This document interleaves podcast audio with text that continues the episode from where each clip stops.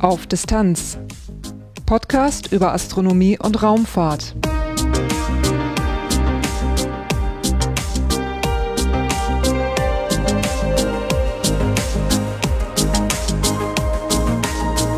Für die erste Folge von Auf Distanz sprach ich mit Dr. Stefan Ullamet vom Deutschen Zentrum für Luft- und Raumfahrt über ein paar Themen zum Philae-Länder. In die eigentliche Ausgabe 1 dieses Podcasts sind allerdings nicht alle Fragen mit ihren Antworten hineingekommen. Zwei Themenbereiche habe ich ausgeklammert. Ähm, da ich persönlich die relativ interessant finde, habe ich mich entschieden, dieses Material hier einfach äh, zum Download bereitzustellen und ähm, es ist keine normale Folge dieses Podcasts, sondern jetzt einfach nur zwei Interview-Schnipsel mit einer Gesamtlänge von ungefähr sieben Minuten. Dann äh, die Frage ist ja heute, heute nochmal gekommen äh, mit den Harpunen. Da äh, habe ich dann gehört, auch gerade in dem Gespräch mit Herrn Dr. Äh, Hertz, dass es wohl kein Softwareproblem war, wie ursprünglich angenommen. Naja, also es gab ja, wir, wir hatten eine dieser Harpunen äh, in einem Langzeittest, Lagertest in der Vakuumkammer in, in Lindau und in Göttingen, Max-Planck-Institut für nicht zehn, sondern für acht Jahre und haben dann versucht, nach acht Jahren die zu zünden und sie hat nicht gezündet. Und da wurden wir nervös und dann haben wir erkannt, dass eben durch diese lange Lagerzeit ähm, die Situation eintritt, dass die Zünddrähte, das sind so ein bisschen wie Glühbirnendrähte, wenn gleich auch keine Wendel, äh, schneller durchbrennen äh, als die Granulen, die die berühren, brauchen, um zu zünden. Äh, und dann haben wir sehr mühevoll eine Workaround-Solution ausgearbeitet. Äh, Hardware konnte man ja nicht mehr ändern, dass man eben beide Harpunen gleichzeitig versuchte zu zünden. Dadurch würde nur der, Top, der halbe Strom durch die Filamente fließen. Dadurch brennen die entweder später oder im Idealfall überhaupt nicht mehr durch und würden lang genug so vor sich hin glühen und heiß sein, äh, dass die Harpunen zünden, dass der, der Sprengstoff eben tatsächlich zündet. Äh, das haben wir dann ausgearbeitet, war sehr viel Arbeit. Äh, dann nochmal getestet in der Vakuumkammer, nicht zehn Jahre gewartet, aber immerhin im Vakuum. Äh, zehn Versuche, hat auch zehnmal funktioniert quasi einmal die redundante nicht, aber im Prinzip haben die zehnmal gezündet und daher dachten wir, wir sind eigentlich auf der sicheren Seite, wir haben da eine Lösung gefunden.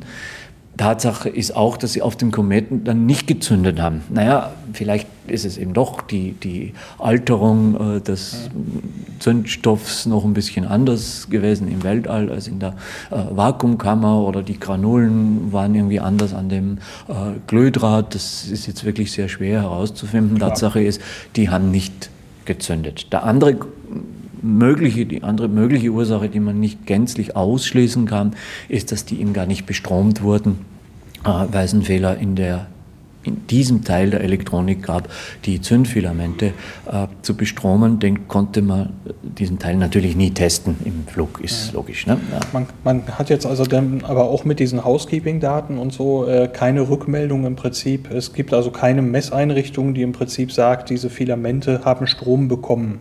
Ähm, das konnten wir nicht mit Sicherheit äh, sagen, weil das eben auch eine ganz kurze Bestromung ist. Ja, wir haben ja auch ein Magnetometer an Bord. So ein Magnetometer ist auch ein gutes Ampermeter, wenn man so will, weil die sehen ja jeden Strom. Die haben keinen Strompuls gesehen zum Zeitpunkt der Landung. Das kann aber auch jetzt daran liegen, die, die messen so einmal pro Sekunde, mhm. Äh, dass der Zündversuch genau dazwischen war. Klar. Also es bleibt ein bisschen offen, diese mhm. Frage. Ist das für Sie ärgerlich, dass es in den, äh, nach, der, nach der Landung, die ja ein, eigentlich ein, ein riesiger Erfolg ist, ähm, dass aufgrund dieser, dieses Hüpfers in den Medien teilweise als ja, wie so ein Misserfolg rüberkam. Ähm, es hat nicht geklappt. Ja, also der Großteil der Medien hat es ja schon positiv berichtet. Äh, einige haben als Schlagzeile eben nicht erfolgreich gelandet gewählt, sondern Harpune nicht gefeuert. Das ist ein bisschen pessimistisch. Aber der große Tenor der Medien war eigentlich, und das freut mich, äh, positiv und hat sich auch darauf konzentriert, auf das, was wir erreicht haben, äh, dort zu landen, dort zu messen, äh, Bilder von der Oberfläche zu übertragen, dann auch äh, Analyse Massenspektren äh, zu machen, äh, Radartomographie. Es ist ja ganz viel gelungen und im Großen und Ganzen ist es auch von der Presse positiv aufgenommen worden, auch wenn sich einige halt jetzt auf, die, äh, auf das Hüpfen und die nicht funktionierende Harpune oder das nicht funktionierende Kaltgassystem gestürzt haben. Jetzt äh, haben äh, ja auch die ESA und äh, ich weiß nicht, wie weit das DLR da mit drin sitzt, auch eine, eine große Social-Media-Kampagne gefahren mit, mit den Trickfilmen, mit, dem, mit der Plüsch-Rosetta mhm. und so weiter. Ist das eine Sache, die, ähm, die, die Sie eher behindert oder kriegen Sie da so gar nichts von mit? Ähm, nein, ich finde es positiv. Das hat auch wirklich sehr viele Leute äh, positiv angesprochen.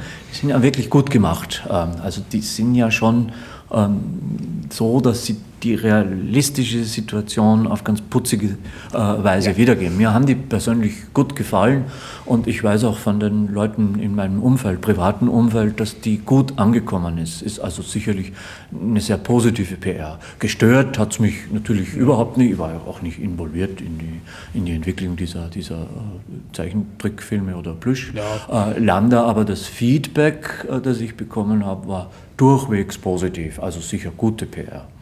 Es äh, schubst ja denn nun eine, eine, ja, eine wissenschaftliche Mission äh, in eine ja, sehr niedliche, äh, emotionale Schiene hinein. Und ich fragte mich, ob es da vielleicht dann auch irgendwie störende Faktoren gibt.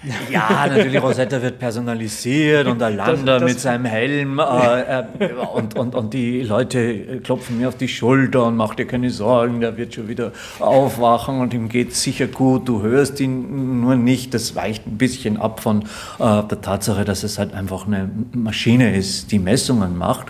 Ähm, andererseits, diese emotionale Schiene hat uns, glaube ich, auch geholfen, ähm, weltweit Aufmerksamkeit dann auch für die Wissenschaft und auch für die Technologie zu erreichen, weil die Leute eben mitgefiebert haben. Anders als sie mitfiebern würden, äh, ob da jetzt ein Peak im Massenspektrum ist, das mag ein Wissenschaftler entzücken. Aber die, die größere Masse, die fiebert eher mit bei dem ganzen äh, drumherum. Also wie funktioniert die Landung? Gelingen sie? Jetzt hüpft er um Gottes Willen. Jetzt wissen wir nicht, wo er ist. Jetzt haben wir ihn wiedergefunden. Wird er morgen senden? Ja, er hat gesendet. Haben wir Daten bekommen? Und dann äh, geht es halt auch in derselben Schiene, dass man dann ein bisschen traurig ist, wenn die Batterie aus ist und der Arme äh, viele schlafen gehen muss. Aber ähm, es hat uns sicherlich geholfen, äh, diese weltweite Aufmerksamkeit zu erlangen und mit dieser Aufmerksamkeit ging ja dann auch das Interesse äh, einher wirklich in der Wissenschaft. Also was sind Kometen, was bedeuten sie für die Erde, was kann man von Kometen lernen. Das ging ja dann mit. Und insofern glaube ich schon, dass das sehr gut war und sehr gut gemacht worden ist. Mhm.